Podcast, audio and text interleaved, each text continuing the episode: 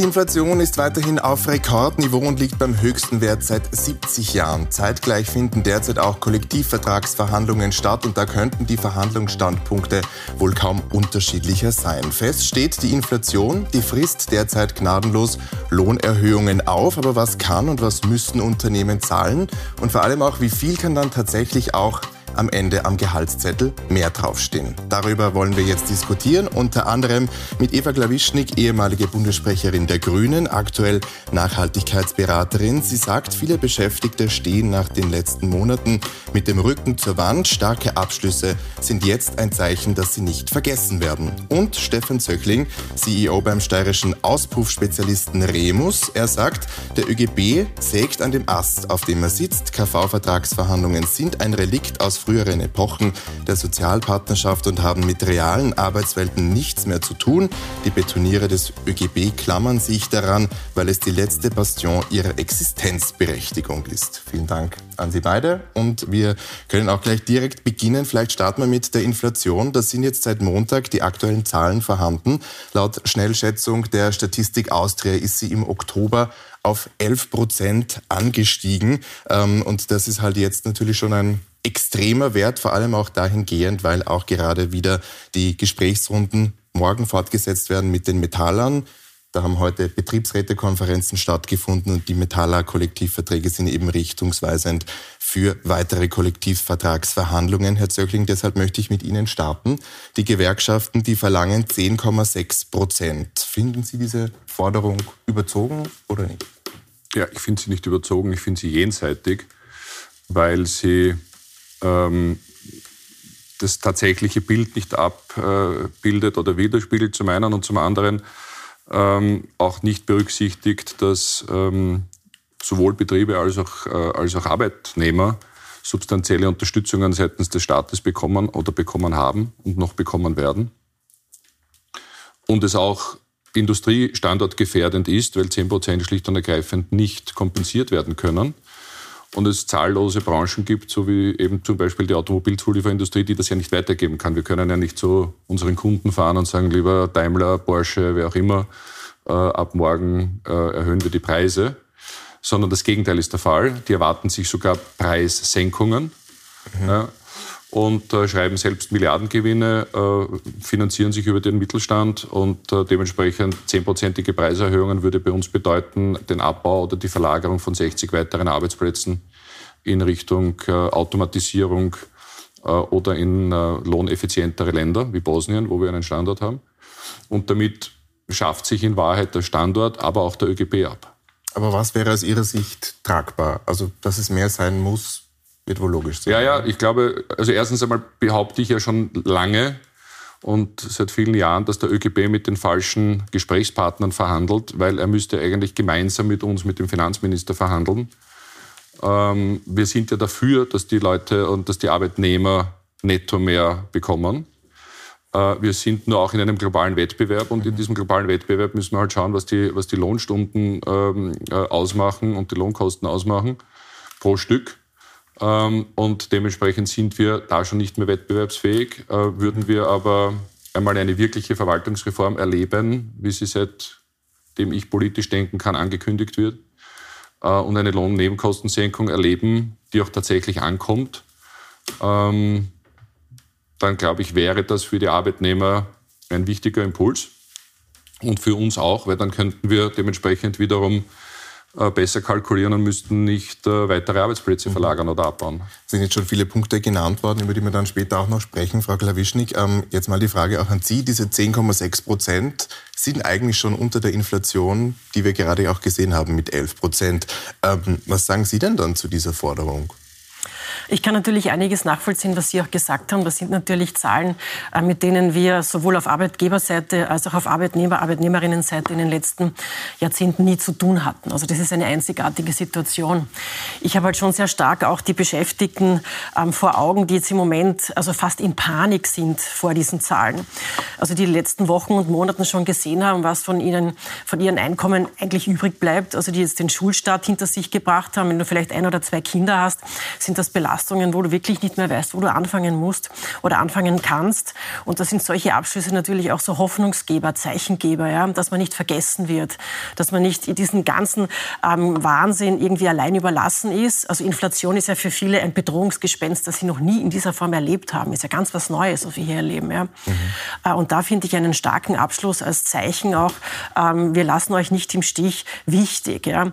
Ich teile in vielerlei Hinsicht auch die Analyse, dass die Gewerkschaften nicht mehr die Funktion haben, die sie hatten im Zeichen also der Zweiten Republik, wo es um Wiederaufbau gegangen ist, wo das auch eine Zeit lang sehr, sehr gut funktioniert hat und historisch auch als Erfolgsmodell gegolten hat. Ja.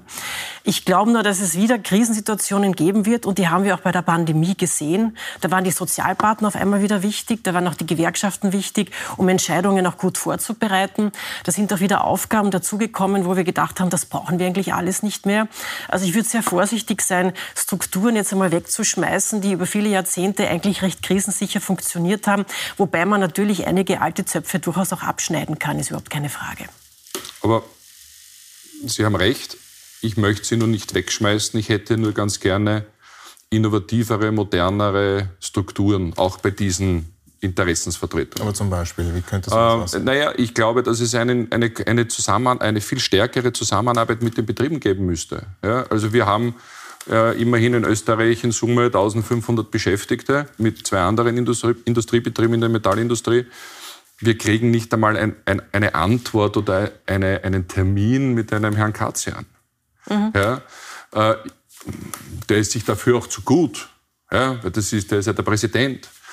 Ähm, und ich bin schon der Meinung, dass, die, dass, dass das, was da an den grünen Tischen, an den berühmten grünen Tischen verhandelt und besprochen wird, ja auch nicht der Realität entspricht. Der von Ihnen angesprochene Schulstaat, ähm, der wurde von uns seit, glaube ich, jetzt das zweite oder sogar das dritte Jahr ähm, äh, dahingehend begleitet, dass alle Arbeitnehmer unserer Unternehmungen, die schulpflichtige Kinder haben, pro Schulkind einen 60 Euro Libro-Gutschein bekommen mhm. haben. Und dort, wo wir den Libro nicht als, äh, äh, als Infrastruktur haben, äh, dementsprechend Vergleichbares. Ähm, wir haben den Leuten freigestellt, ob sie Weihnachtsgeschenke ähm, haben möchten oder den Gegenwert in Form von Gutscheinen von großen Lebensmittelketten. Also ich glaube, und das ist das, was ich gesagt habe, die Arbeitswelt in der Wirklichkeit ist eine andere als die, die wie, sie, wie sie vom ÖGB gezeichnet wird. Und würden wir unsere Mitarbeiterinnen und Mitarbeiter nicht gut behandeln, hätten wir sie auch nicht mehr. Denken Sie, ist das die Zukunft, also dass Unternehmen selbst entscheiden können, ähm, frei weg von Kollektivverträgen? Weil da ist man schon auch ein bisschen an die Willigkeit der Unternehmen auch ein bisschen gebunden, oder? Ja, man muss es, glaube ich, ein bisschen ordnen. Also so wie Ihr Betrieb das macht, gibt es viele Betriebe, kenne ich auch viele, die das vorbildlich lösen, die ein vorbildliches Einvernehmen auch mit ihrem örtlichen Betriebsrat haben äh, und die auch wirklich darum kämpfen, Employer Branding, also auch junge Talente zu bekommen, überhaupt Arbeitskräfte zu bekommen. Aber das gilt nicht für alle Betriebe und das gilt vor allem nicht für ganz Europa. Also wir brauchen nur ein paar hundert Kilometer in die eine oder in die andere oder in diese Richtung schauen. Da haben wir noch ganz andere Probleme und da braucht es dringend auch noch Gewerkschaften, also die Arbeitnehmerinteressen, Arbeitnehmerinneninteressen vor allem ähm, auch verteidigen. Ja. Also wenn ich mir etwas wünschen dürfte von einer modernen ähm, Interessensvertretung, ist es auch sehr viel stärker ein bisschen auf die Frauen zu schauen. Äh, die sind nämlich, ähm, was die Struktur der Funktionäre betrifft, absolut unterrepräsentiert nach wie vor.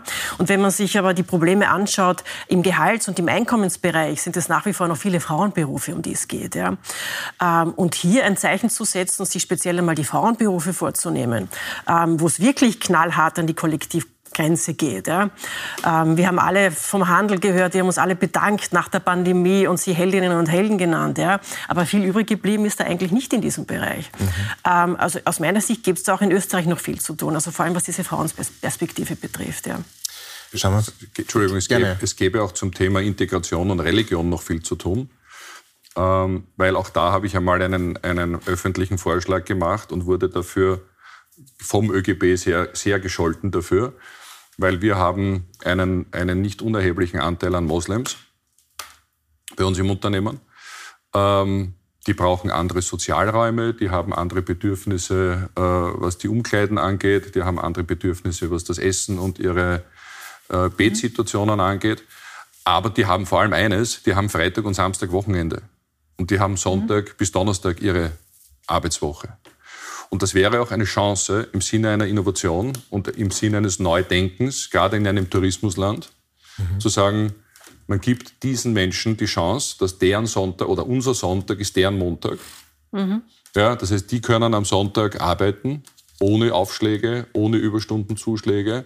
Aber wenn man sie am Freitag und am Samstag reinholt, dann ist das deren Wochenende, dann haben die da ihre Aufschläge. So, das heißt, es könnte zu einer viel ausbalancierteren Situation kommen in der, bei den Arbeitnehmern. Man könnte wirklich Integration leben.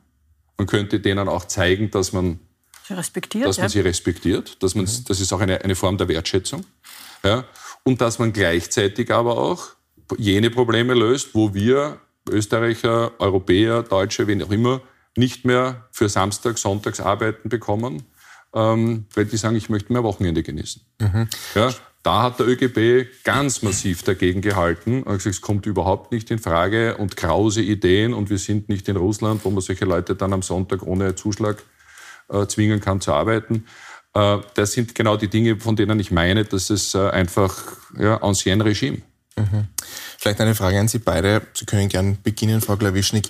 Denken Sie, dass Arbeitnehmerinnen und Arbeitnehmer sich darauf einstellen werden müssen, ähm, dass man da Abstriche machen muss, was die Lohnverhandlungen jetzt betrifft? Ich denke schon. Es ist ja auch ein eingeübtes Ritual. Ja, das ist ja jedes Jahr in einer gewissen Form vergleichbar. Nur der Hintergrund hat sich jetzt halt sehr dramatisch umgestaltet, ja, weil mhm. einfach die, der Druck auf, auf die Bevölkerung, die, auf, die, auf, auf, vor allem das untere Drittel extrem gewachsen ist, einkommensmäßig. Ja.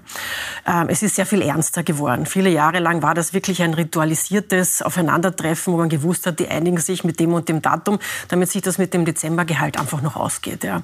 Das habe ich selber auch oft mitbeobachtet ähm, Beamten kommen dann noch dazu. Ja, und dann kommt zum Schluss noch die Politikergehaltsdebatte und dann ist das Thema erledigt. Ja. Ähm, das sind wir im Moment nicht. Ja. Wir müssen im Moment auch wirklich schauen, also dass die Kaufkraft auch nicht verloren geht. Wir wollen uns aus der Krise auch wirklich wieder heraus investieren. Ja. Wir wollen, dass die Leute ähm, jetzt auch diese Angebote, die es gibt, was die Energiewende betrifft, Umstieg auf Erneuerbare, dass die das auch nutzen können, dass sie ein bisschen an Spielraum haben, dass sie sich ein bisschen überlegen können, kann ich jetzt meinen Ölkessel vielleicht rausschmeißen, ja oder nein? Habe ich da zumindest zumindest jetzt die nächsten Monate ähm, so und so viel auf die Seite zu legen oder habe ich das eben nicht? Ja? Also es sind viele Faktoren, die zusammenspielen, um jetzt aus dieser Krise auch wirklich gut wieder herauszukommen. Mhm. Deswegen finde ich es trotzdem wichtig, dass es ein starkes Signal ist. Ja? Ich teile vieles von dem, was Sie sagen, weil ich habe das auch selber auch oft erlebt, dass innovative Betriebe sagen, wir wollen uns das selber organisieren und wir haben tolle Modelle und wir haben gute Ideen und das ist alles auch total nachvollziehbar. Und ich würde das auch unterstützen und da würde ich mir auch eine Gewerkschaft wünschen, die da viel offener ist. Ja. Aber da sitzen auch teilweise manchmal Personen, die halt schon seit Jahrzehnten das so und so gemacht haben. Äh, und was ich ähm, absolut ablehne, das ist eine Dialogverweigerung. Und wenn Sie sagen, Sie kriegen keinen Termin, dann finde ich das letztklassig, wirklich. Ja. Also es muss für jeden offene Türen geben, auch wenn man vollkommen unterschiedlicher Meinungen ist und auch wenn Sie einmal zwei kritische ähm, Kommentare in der Presse geschrieben haben. Also solche Beleidigtheiten darf es in einem professionellen Verhältnis einfach nicht geben. Ja. Mhm. Ganz kurz zur Erklärung vielleicht. Ähm die, die Stimmung zwischen Arbeitgebern und Arbeitnehmern ist scheinbar nicht immer die, die beste jetzt zuletzt gewesen. Nein, ich sehe, ich, wie gesagt, ich persönlich ich verorte dort, so wie Sie es gesagt haben, das ist ein Ritual. Ja, da kannst du den, den Kalender oder die Uhr danach stellen. Nach der Sommerpause ja, poltert der Herr Wimmer durch die Gegend und sagt, das ist alles ein Wahnsinn. Ja, weil es halt auch die letzte Rechtfertigung für diese Organisation ist. Die brauchen, die müssen Mitglieder werben. Ja, die brauchen neue Mitglieder. Das gelingt ihnen nur, indem sie offensichtlich versuchen, Gehaltserhöhungen herauszuschlagen. Wir haben in allen Betrieben sehr, sehr gutes Einvernehmen mit den Betriebsräten, mit unseren Arbeitnehmern und den Arbeitnehmerinnen. Wir haben Corporate Benefits Programme entwickelt, wir haben Ausbildungs- und Fortbildungsprogramme entwickelt. Also all das, was eine moderne Arbeitswelt braucht. Mhm. Ja, ähm, wir haben selbstverständlich alle Vorgaben umgesetzt, auch im Sinne von Compliance, im Sinne von, von Sexual Harassments äh, und sonstigen äh, Themen, die einfach auch gesellschaftlich notwendig sind und gefragt sind, weil sie sonst ja auch junge, innovative, gut ausgebildete Arbeitskräfte gar nicht mehr bekommen. Und auch dazu sagen, wir haben weder den Herrn Wimmer noch jemanden aus der Gewerkschaft nein, nein. jetzt. Ich muss auch für den Herrn Wimmer eine Lanze brechen. Der ist dann irgendwann einmal nach der vierten Aufforderung tatsächlich gekommen. Aber der Herr Katzian verweigert sich bis heute. Mhm. Das ist auch in Ordnung. Soll, soll, soll das so leben oder soll das so machen? Am Ende des Tages meine ich nur grundsätzlich, dass es eine, dass es diese Trennung zwischen Arbeitgeber und Arbeitnehmer einfach nicht mehr gibt. Mhm. Ja, weil wir, wir schaffen das nur gemeinsam, wir schaffen das nur im Team, in einem Schulterschluss. Und dieses ewige Wir sind gegen euch und äh, wir, wir werden die Unternehmer daran hindern, dass sie mit ihren Millionengewinnern abhauen. Ja, das sind so Sprüche, wo ich ganz ehrlich sagen muss, ja fein, das ist halt Polemik und im Sinne des, der Sache, weil er das halt jetzt braucht. Äh, er kann sich unsere Bilanz gerne anschauen, die ist ziemlich stabil, aber wir haben die letzten sieben Jahre keinen Euro ausgeschüttet und uns nichts rausgenommen, sondern alles reinvestiert. Also da fühle ich mich dann als Arbeitgeber ähm, ein bisschen missverstanden. Ja, mag sein. Also Sie dürfen nur nicht außer Acht lassen, was es jetzt für Diskussionen gegeben hat über Gewinn, über Gewinnbesteuerung. Also du hast an der, an der Zapfsäule deutlich mehr bezahlt, deutlich mehr als zum Beispiel auch in anderen Ländern. Und dann hörst du, dass sich OMV oder sonstige Unternehmen also wirklich eine goldene Nase verdient haben an ja. dieser Krise. Mhm. Sechs große österreichische Unternehmen, sechs riesige deutsche. Unternehmen, mhm. die ähm, also Milliarden gescheffelt haben jetzt durch diese Krise. Das ist natürlich für viele Menschen eine extreme Verunsicherung. Versicherung. Und dass natürlich viele Unternehmen auch dann in einen Topf geworfen werden, die Arbeitgeber, die Unternehmen, ja, ist dann auch klar. Ja. Aber die Situation haben wir immer noch, ja, und die ist noch nach wie vor ungelöst. Ja. Also, Aber das ist ja auch nur das Versagen der Politik. Ist richtig. Ja. Ähm, freiwillig gibt offensichtlich von dieser Seite niemand was. Ja, man hätte ja auch mal sagen können, okay, wir haben jetzt eine Milliarde unter Anführungszeichen zusätzliche Gewinne im ersten Quartal eingestreift. Ja. Ähm, wir äh, stellen das einmal zur Diskussion. Sollen wir das jetzt behalten oder nicht? Wäre sehr unüblich gewesen, aber hätte es hätte ja auch passieren können. Vielleicht schauen wir uns das auch gleich genauer an. Wir haben jetzt die Zahlen, die Quartalszahlen, die jetzt da in den letzten Tagen auch eintrudeln. Wenn wir nur jetzt zur äh, OMV schauen, die allein im dritten Quartal 3,3 Milliarden Euro vor Steuern gemacht hat und bisher in diesem Jahr 9,1 Milliarden. Ähm, sind Sie dafür, dass man so etwas abschöpfen sollte, so eine Übergewinnsteuer, wie es ja auch von grüner Seite jetzt zum Schluss schon in den Ring geworfen wurde? Es ist mittlerweile in, in mehreren Ländern so, dass es, dass es gemacht wird, leider auf, auf ungeschickte Art und Weise. Also wie man das wirklich technisch operationalisiert, ähm, bin ich überfragt. Also das, das ist nicht so einfach. Was ist jetzt Gewinn, was ist Übergewinn? Also das irgendwie auseinander zu dröseln. Mhm. Aber dass das natürlich ähm, für viele äh, ein Wutauslöser ist, wo du denkst, also wie kommen jetzt wir als, als kleine, unter Anführungszeichen, Arbeitnehmerinnen dazu, ähm, hier die Milliarden Gewinne zu finanzieren. Ja. Ähm, also also ich bin froh, dass zumindest klargestellt worden ist, also dass bestimmte Betriebe ähm, die, die Hilfen beziehen, also dass es hier bei den Boni-Ausschüttungen Reduktionen gibt, weil das haben wir auch schon überlebt, äh, erlebt, dass es Staatshilfe gegeben hat und dass dann sehr ähm, große Boni ausgezahlt worden sind, wo du das überhaupt nicht mehr verstehst. Also eine fatale Symbolik, also wo du echt denkst, welche Sensibilität haben da manche Menschen, kriegen die wirklich den Hals nicht voll, vor allem vor dem Hintergrund, was die ohnehin schon für Grundgehälter beziehen. Also das ist jenseits von dem, was Sie, glaube ich, ich, in den Unternehmen verdienen. Also das, das ist dann eine andere Kategorie von Unternehmen, wo du wirklich verzweifelst. Also gibt es hier keine Einsicht, dass man wirklich aus der Krise gemeinsam in irgendeiner Form heraus muss. Ja. Also eher ja, abschöpfen. Ja, ja. Aber ähm, wie das gemacht wird, kann ich Ihnen keine technische Auskunft mhm. geben. Also das ist, glaube ich, sehr, sehr komplex. Ja. Sagen Sie, ist es eine Option, Übergewinne abzuschöpfen? Nein, weil es, ähm, weil es Erstens einmal leben wir in einem, in einem GmbH-Gesetz, in einem Aktiengesetz, in, es sind börsennotierte Unternehmen. Ja. Mhm. Ähm, da gibt es ähm, zahllose Interessen, wo ich der Meinung bin, dass eine Regierung, egal welchen, äh, welchen Landes, äh, nicht einfach sagen kann, das ist jetzt ein Übergewinn. Ja, beginnen wir bei der Diskussion oder bei der Definition des Übergewinns. Ähm, Gleichzeitig ist der größte Profiteur bekanntermaßen der Finanzminister aus all diesen äh, Dingen. Und wenn der Staat wie beim Verbund äh, Mehrheitseigentümer ist, kann er ja in einer Hauptversammlung gerne äh, den Antrag stellen, dass es zu einer Sonderdividende kommt. So, ja, dann profitieren auch die anderen 49 Prozent davon, das ist schon richtig. Ähm, aber es wäre ja, und das ist das, was ich eben, weswegen wir halt dort sind, wo wir sind, weil es keine Vision mehr gibt, weil es keinen Plan gibt, weil es seitens der Politik überhaupt keine Perspektive gibt, wie man derartige Krisen managt. Ähm, und weil aktuell, zur aktuellen Stunde, man sich lieber darum äh, unterhält, was der Herr Schmidt morgen sagt oder der Herr Kurz vor einem halben Jahr gesagt hat, als Probleme zu lösen. Ja? Und deswegen sind wir dort, wo wir sind. Und deswegen muss ich auch ganz ehrlich sagen, dass das dann am Ende des Tages der, der Mittelstand zu bezahlen hat, sowohl auf der Arbeitnehmerseite als auch auf der Arbeitgeberseite, das geht sich halt unterm Strich irgendwann einmal nicht mehr aus. Mhm. Ich möchte zumindest eine Lanze brechen für die ähm, Menschen in der Politik, die es ähm, nach wie vor auch ernst meinen und sich bemühen und 24 Stunden, sieben Tage die Woche auch arbeiten. Ja. Also darf man auch nicht alle in den Schmidttopf schmeißen, weil das ist wirklich ein, ein Auswuchs unserer Politik, der so nie wieder passieren darf. Und ich möchte auch, dass wir wieder Vertrauen auch in die politischen Strukturen zurückgewinnen. Anders geht's nicht. Ja. Genauso wie bei den Gewerkschaften. Es wäre international ein fatales Zeichen, Gewerkschaften irgendwo in Mitteleuropa abzuschaffen, weil wir sie auf vielen Orten der Welt einfach noch ganz dringend brauchen, ja, auch in Europa. Genauso wäre es ein fatales Zeichen zu sagen, so wie die Politik jetzt in der Demokratie organisiert ist, funktioniert sie nicht. Wir müssen irgendwie uns was anderes einfallen lassen. Es ist uns noch nichts Besseres eingefallen. Wir können nur mit dem bestehenden Material besser arbeiten. Wir müssen damit auch besser arbeiten. Und ich verstehe auch Ihren Frust, den habe ich auch. Und ich mag auch diese Untersuchungsausschussdebatten mir nicht mehr anschauen. Ich wünsche mir einen sauberen Abschluss. Ich wünsche mir schärfere Gesetze, auch was Korruption betrifft. Ich wünsche mir auch ein schärferes Politikstrafrecht, was Korruption betrifft. Da sind offensichtlich immer noch zu viele Lücken. Ich verstehe nicht, warum man da so, so lange herumdiskutiert. Ja. So schwierig kann das nicht sein. Und dann auch wieder zur Tagesordnung überzugehen und auch das zu machen, wofür man eigentlich da ist.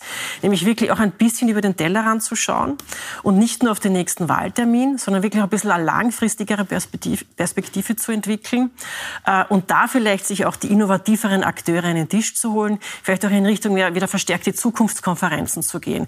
Die First Mover in unserem Land. Wir haben so viele Unternehmen, die sind First Mover.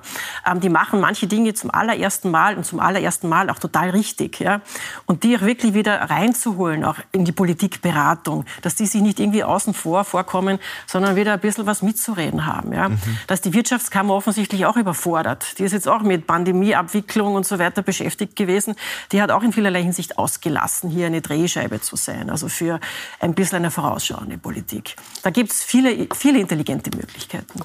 Vielleicht schauen wir weiter. Eben vieles davon, worüber wir jetzt gesprochen haben, nicht nur, aber vieles sind eben Auswirkungen des russischen Angriffskriegs äh, in der Ukraine, wo die EU eben mit Sanktionen ähm, reagiert hat. Inzwischen sind es acht Pakete. Vielleicht auch die Frage an Sie, ähm, schaden uns die Sanktionen aus Ihrer Sicht wirtschaftlich inzwischen mehr?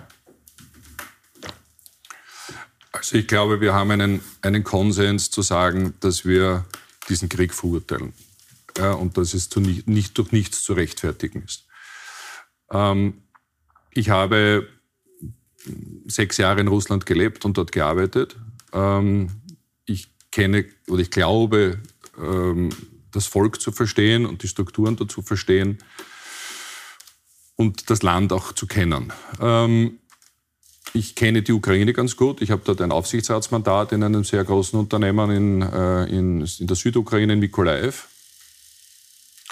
Das heißt, ich glaube, dass ich beide Seiten ganz gut kenne. Ähm, und ich tue mir schwer, in dem, was da passiert, ähm, zu sagen, das ist ein russischer Angriffskrieg und die Russen sind die Bösen.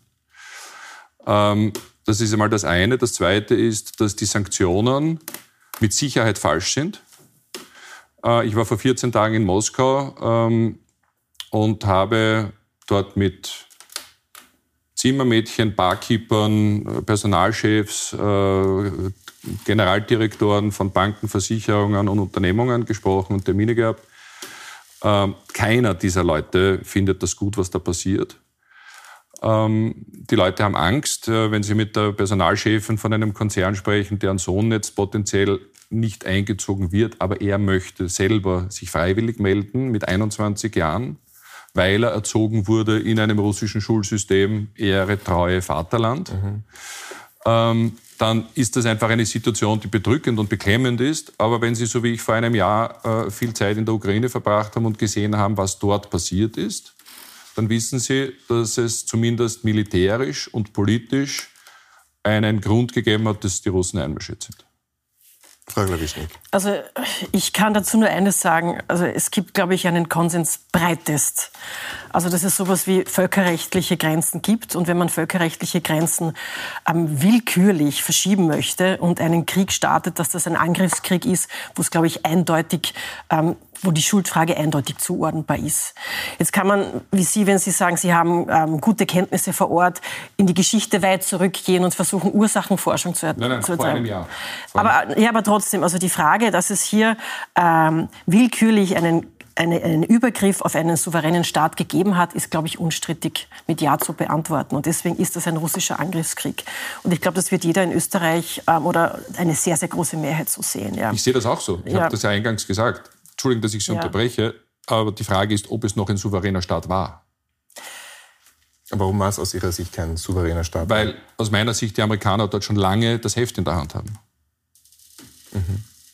Also Sie sehen das als Stellvertreterkrieg oder als Ort, wo ein Stellvertreterkrieg geführt wird, oder wie verstehe also, ich Sie da? Ja? Tatsache ist, selber gesehen, selber vor Ort, äh, im Oktober, im November, im Dezember in, in Kiew und in der gesamten Südukraine kanadische NATO-Soldaten, deutsche, französische, amerikanische, also lange vor dem Krieg, äh, wo man einfach sagen muss, weiß nicht, was die dort tun. Wenn ich einmal dort kein, in einem ganz normalen Hotel kein Zimmer mehr bekomme oder nur zur Not eins bekomme, das ich mir dann hätte teilen sollen mit einem kanadischen NATO-Soldaten, weil dort das gesamte Hotel mit, mit Armee belegt ist von, äh, von NATO-Soldaten, dann, dann muss ich ganz ehrlich sagen, tue ich mir schwer, ja, wenn man dann weiß, aus anderen Gründen, dass, dass die Gouverneure der Regionen in der, in, in der Ukraine und die gesamte politische Führungsstruktur wochenlang